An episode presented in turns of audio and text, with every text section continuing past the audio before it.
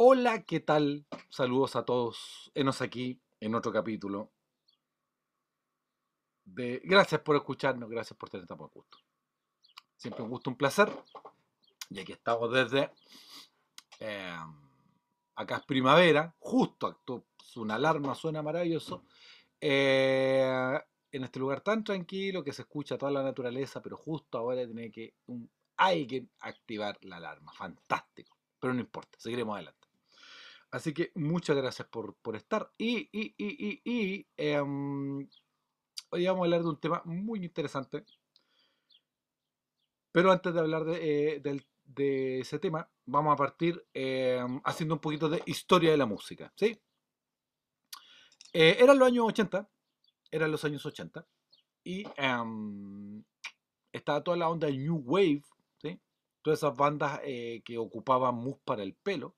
Mousse, ¿se acuerdan? Eh, aquí en Sudamérica también pasó. Si, eh, si alguien se acuerda los primeros, no sé, pues, los looks de Soda Stereo, otro así con delineador. eh, era la época de ese look de también, eh, ¿cómo se llama? De ahí me acuerdo. De, otro tipo de bandas de esa estética, ¿sí? Como todas las modas pasan, termina. Y em, llega los años 90 y evidentemente toda la escena cambió. Ca- Cambió la escena eh, musical. em, aparece la, el boom de la de múltiples estilos, aparece la electrónica, pero también aparece el rock alternativo, que fue como eh, aparece el Britpop, aparece el grunge. No sé si ustedes sabían que el Britpop fue la respuesta británica, la contraofensiva frente a toda la oleada norteamericana. Yo, mira, y esto a mí que me importa, les prometo que aquí hay una lección para la vida. Había una banda de un tipo y que eh, habían pasado eh, eh, el éxito del- de los años 80. Llega con otra década, muchos lo daban por muerto, musicalmente hablando. Se um, fueron un par de integrantes y em, el vocalista líder, que se llama Simon Le Bon, creo que ellos son de Birmingham, me puedo, me puedo equivocar, están con el desafío de entrar a la nueva década y ver qué van a hacer. Si evolucionan, si lo hacen, si no lo hacen.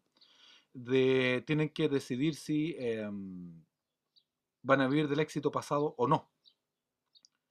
Y cuando has tenido mucho éxito, ir y volver a exponerte, sobre todo en el ámbito musical, no es fácil. ¿sí? Así que está en eso y lamentablemente un amigo de la infancia del vocalista fallece y fallece por el tema de las drogas. Y está corriendo el año 1993, la- las apuestas son altas, pero las expectativas no son muy altas de que a la banda le vaya bien. Y esa banda se llama eh, Duran Duran y va Duran Duran y lanza una canción que es esta, pero no vamos a escuchar la versión de Du- Duran Duran, espero que, no sé, eh, por derecho y esa cosa, eh, podemos escuchar un pedazo, vamos a escuchar el cover de otra banda que encuentro a mi juicio, otros me van a tratar de sacrílego, que se llama Red, que no tiene nada que ver con la banda de cumbia, ni Javito de Red, si Red es una banda de rock eh, eh, norteamericana, que hace un cover, a mi juicio, que le quedó muy bueno a esta canción. Así que vamos a ver, espero Dios mediante que salga todo bien.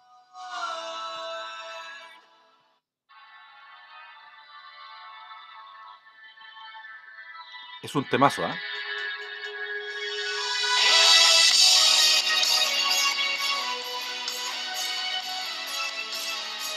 Si lo reconocen. Acá le pusieron más violines y todo.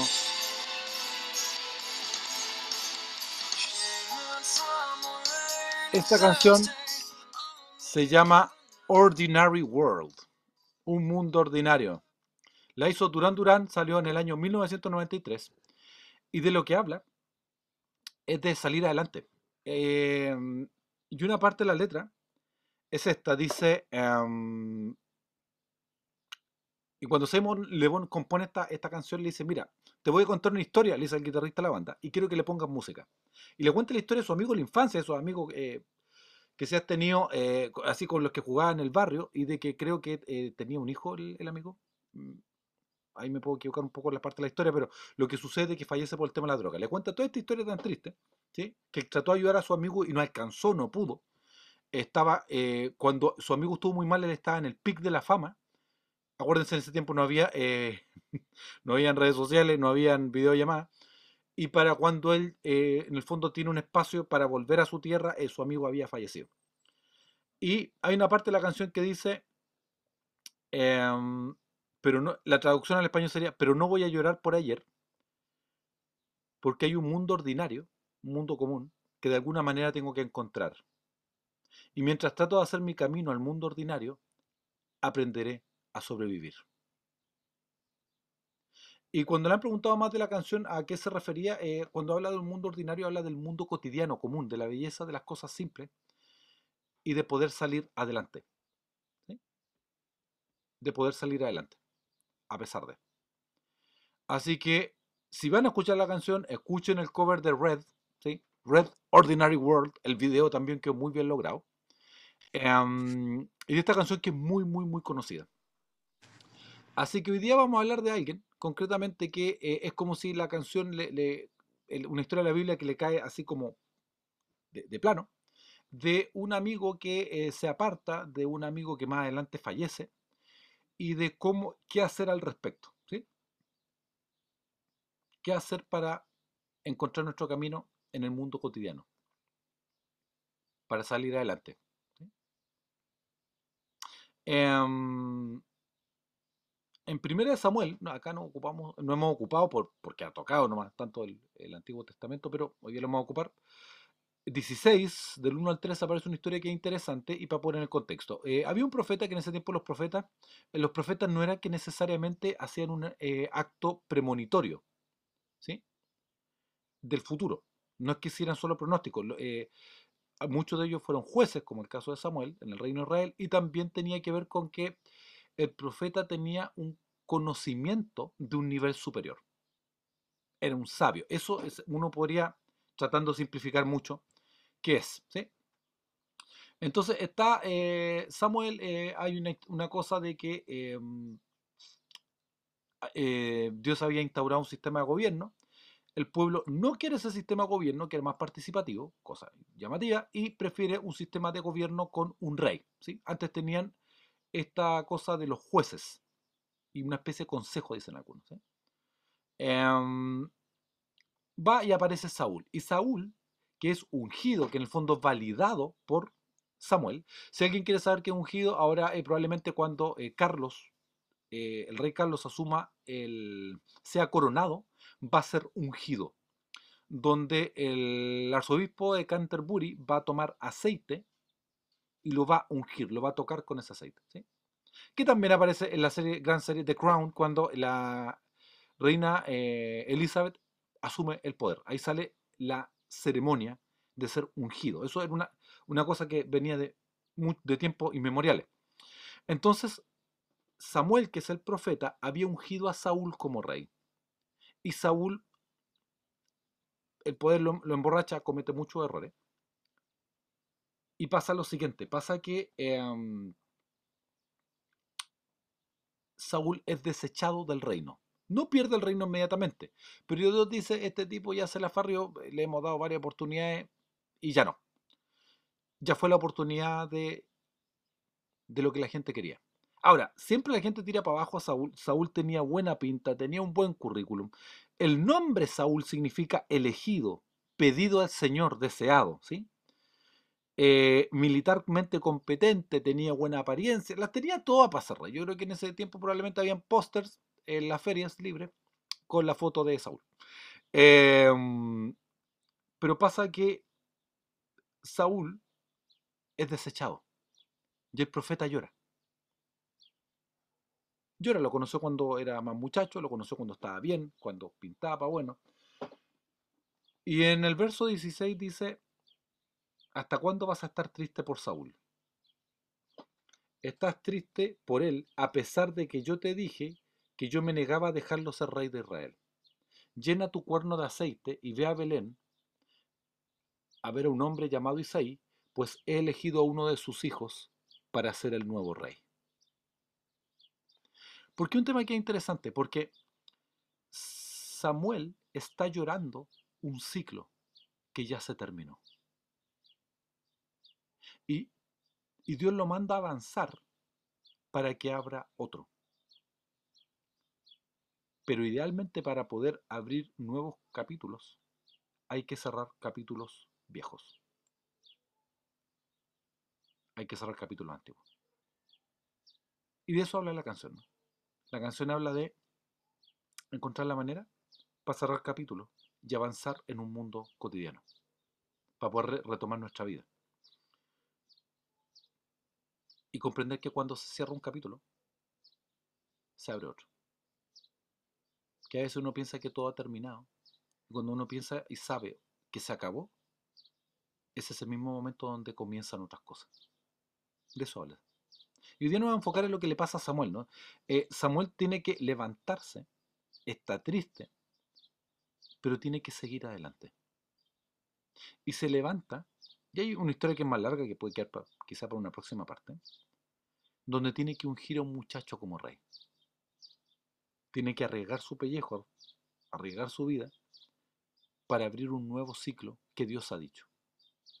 Ahora, lo interesante, la, la diferencia entre Saúl y David es que siempre cuando es Saúl es el rey que la gente eligió era el rey para la gente. Era el rey pop, ¿no? Versus que en el caso de David Dios dice, yo me he provisto de rey. Ok, ustedes ya lo hicieron, ya lo intentaron, ahora voy a tener un rey, pero que va a ser para mí. Acuerdo con lo que yo quiero. No va a ser perfecto, porque por lejos David perfecto no fue. Pero sí, pero sí, se acercaba a lo que Dios esperaba. Saúl representa un modelo antiguo, representa las decepciones probablemente. Representa un estilo de liderazgo centrado en sí mismo, egocéntrico y basado mucho en el culto a la personalidad. Versus que David es un muchacho, pero es un modelo de un reino que se va instaurando de manera progresiva que tiene nuevas estrategias. Ustedes saben la historia de David y Goliat, donde le pega con la onda. Que terminará con las cosas pendientes, como lo que pasa con el tema del arca. Que pondrá primero lo primero, que le dará identidad a la nación. No sé si ustedes sabían, pero el Israel como país, su bandera es el, manto con el que oran en el judaísmo. Y ese manto con el que tú oras tiende a tener el símbolo de tu familia. Y eso, el talit, si no me equivoco, eh, se llama. Y eso terminó siendo hasta el día de hoy la bandera del Estado de Israel. Es un... David abre el tema de estrategias distintas y de buenas noticias. A veces uno, yo, es, como si Dios nos dijera, ya andáis llorando ya. Y yo creo que Dios con toda la empatía que tiene, a veces nos pilla llorando lo mismo. Llorando cosas que ya no funcionaron. Yo creo que a todos nos pasa que cada cierto tiempo tenemos nuestros duelos porque tenemos nuestras pérdidas. Tú las has tenido, yo las tengo y va a haber. Las pérdidas pueden ser múltiples. Las pérdidas pueden ser por estilo de vida. Puede ser algún proyecto que no sigue adelante, puede ser una decepción amorosa, Puede ser que el emprendimiento mm, hay que bajar la cortina, ya no fue. Volviendo al ejemplo dicho, que la relación de pareja ya no prosperó.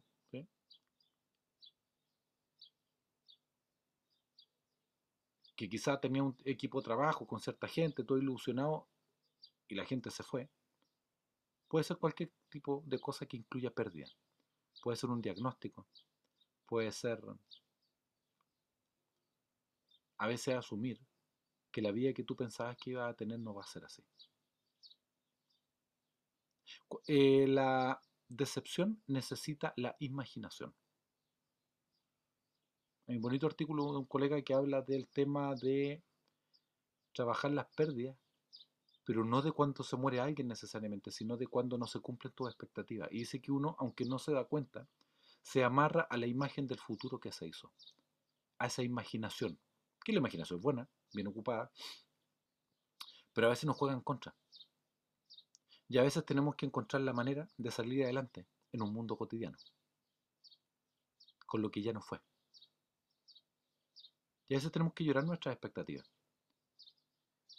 Y enterrar nuestras expectativas para que nazcan y broten otras. Se vale llorar. Se vale lamentarnos lo que no fue. Pero también se requiere tener la capacidad para llorar nuestra pena, pero poder seguir adelante, sabiendo que Dios tiene cosas nuevas que sí van a perdurar en el tiempo. Eh, la casa de Saúl, por ocupar un término, término muy como suena como el Señor de los Anillos, ¿no? Eh, la casa de, sí, pero es verdad que era así, eh, no queda en el reino.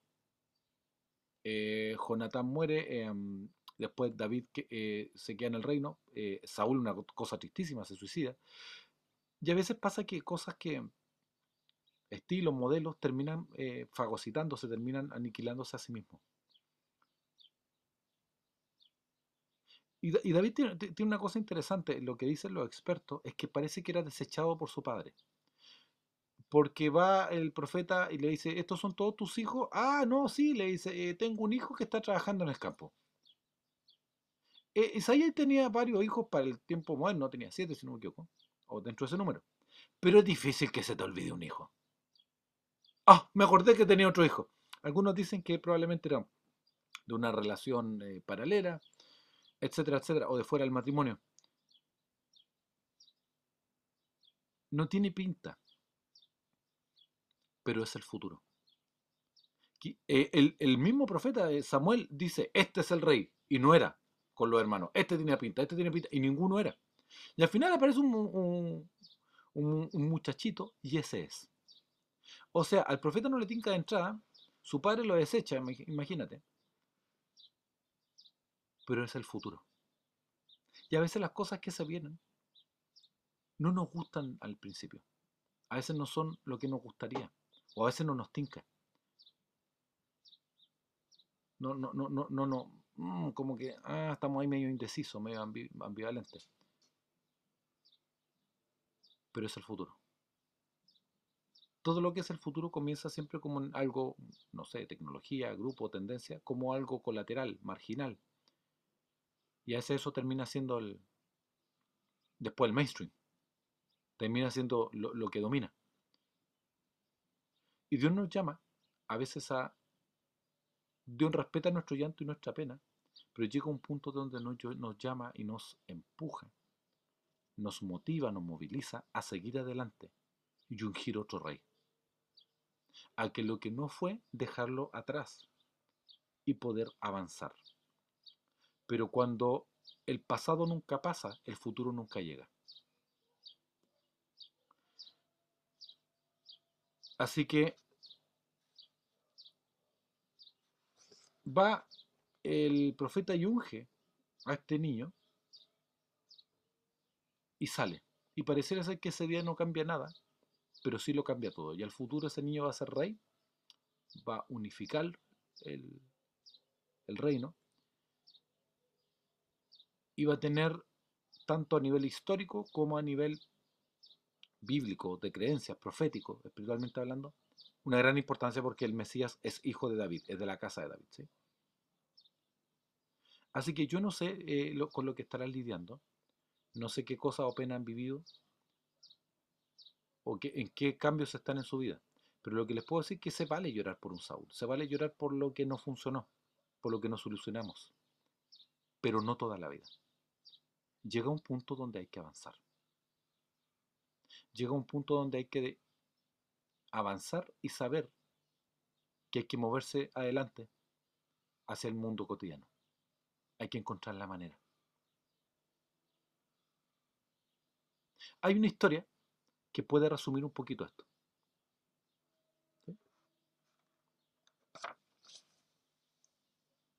Hay una historia muy antigua que dice lo siguiente, que había un hombre muy sabio y había un pequeño pueblo muy aislado en los montes y que Alvin había conversado con este sabio, estamos hablando de esa época antigua, ancestrales, que no había internet, no había teléfono ni nada, que el sabio pasara por el pueblo y les diera una enseñanza porque el sabio iba de camino a otro lado. El sabio se atrasa, está toda la gente esperando hay una pequeña fogata. Hay una pequeña fogata. Y sucede lo siguiente, el sabio está en esa fogata y está, em, está toda la gente esperando. El sabio demora en llegar. El sabio viene atrasado y está todo este pueblito esperando. Ya está a punto de caer la tarde. El sabio llega, está toda esta gente esperando y él tiene que ir a otro lado. Así que no tiene mucho tiempo para hablarle. Y él se, excusa, le dice, le pide un millón de disculpas. Pasaron cosas en el camino, en la carreta donde, venía eh, tuvo un problema. Y él viene atrasado y tiene que ir a otro lado porque tiene otro compromiso. Pero eh, había empeñado su palabra de que iba a estar en este pequeño pueblo.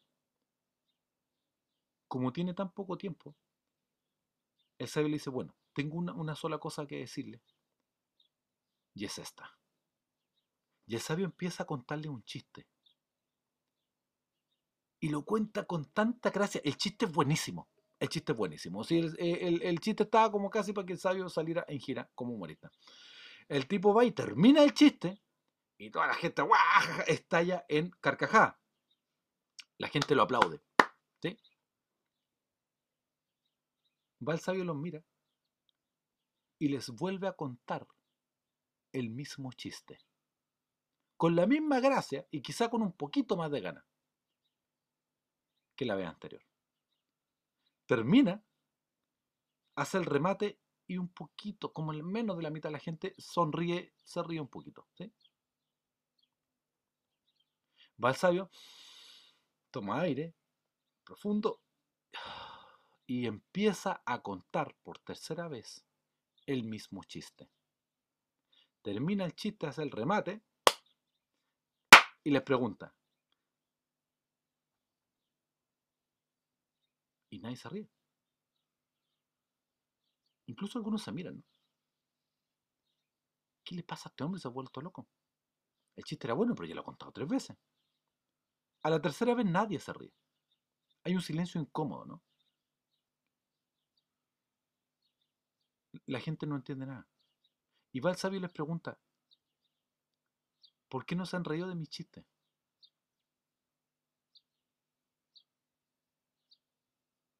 Y alguien se atreve y le dice, después de un pequeño silencio, alguien se atreve a cortar el silencio y le dice, maestro, le dice, su chiste es muy bueno, pero ¿por qué no te reíste ahora? ¿Por qué no se rieron? ¿Hice algo mal? No, le dice, lo hizo muy bien, lo hizo muy bien tres veces, pero lo que sucede es que contó el chiste tres veces y ya no nos hace gracia. ¿Cómo le dijo? O sea, les conté el chiste tres veces y por eso no se pueden reír de nuevo. Exacto, le dice. Es obvio, usted nos cuenta el chiste tres veces. La primera vez está bien, nos reímos, la segunda más o menos, pero ya la tercera, la cuarta ya no nos vamos a reír. Muy bien, pues le dice. Lo has, dicho muy bien. Y los queda mirando todo le dice, si no pueden reírse el mismo chiste tres veces, ¿por qué siguen llorando por las mismas cosas?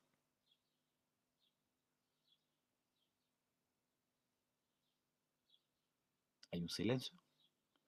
El sabio les agradece su tiempo y sigue su camino. A veces uno sigue llorando por las mismas cosas. Se vale llorar. Pero llega un momento donde Dios nos empuja a hacer cosas. Dios nos empuja a movernos. Le dice, anda, es proactivo, no le trae al muchacho. Y en ese tiempo tuvo que recorrer varios kilómetros, tuvo que movilizarse para poder abrir un nuevo capítulo. Y para poder abrir nuevos capítulos en nuestra vida, Dios nos va a movilizar. Para que no sigamos llorando por las mismas cosas. Queridos, siempre un gusto, un placer. Escuchen el cover, bueno. Red, Ordinary World, muy bueno, muy bueno. Queremos saber más de ustedes, queremos eh, seguir en contacto. Les damos gracias por estar, sí, eh, hemos tenido feedback de gente, tenemos alguna historia graciosa al respecto, no podemos decirla acá, pero hay una historia de alguien que escuchó nuestro humilde podcast eh, en un contexto que a mí me dio mucha risa. Quizá algún día lo contaremos a futuro. Muchas, muchas gracias. Estamos transmitiendo acá, eh, grabando con una bonita vista desde la hermosa octava región desde Chile. Muchas, muchas gracias. Que Dios los bendiga. Gracias totales.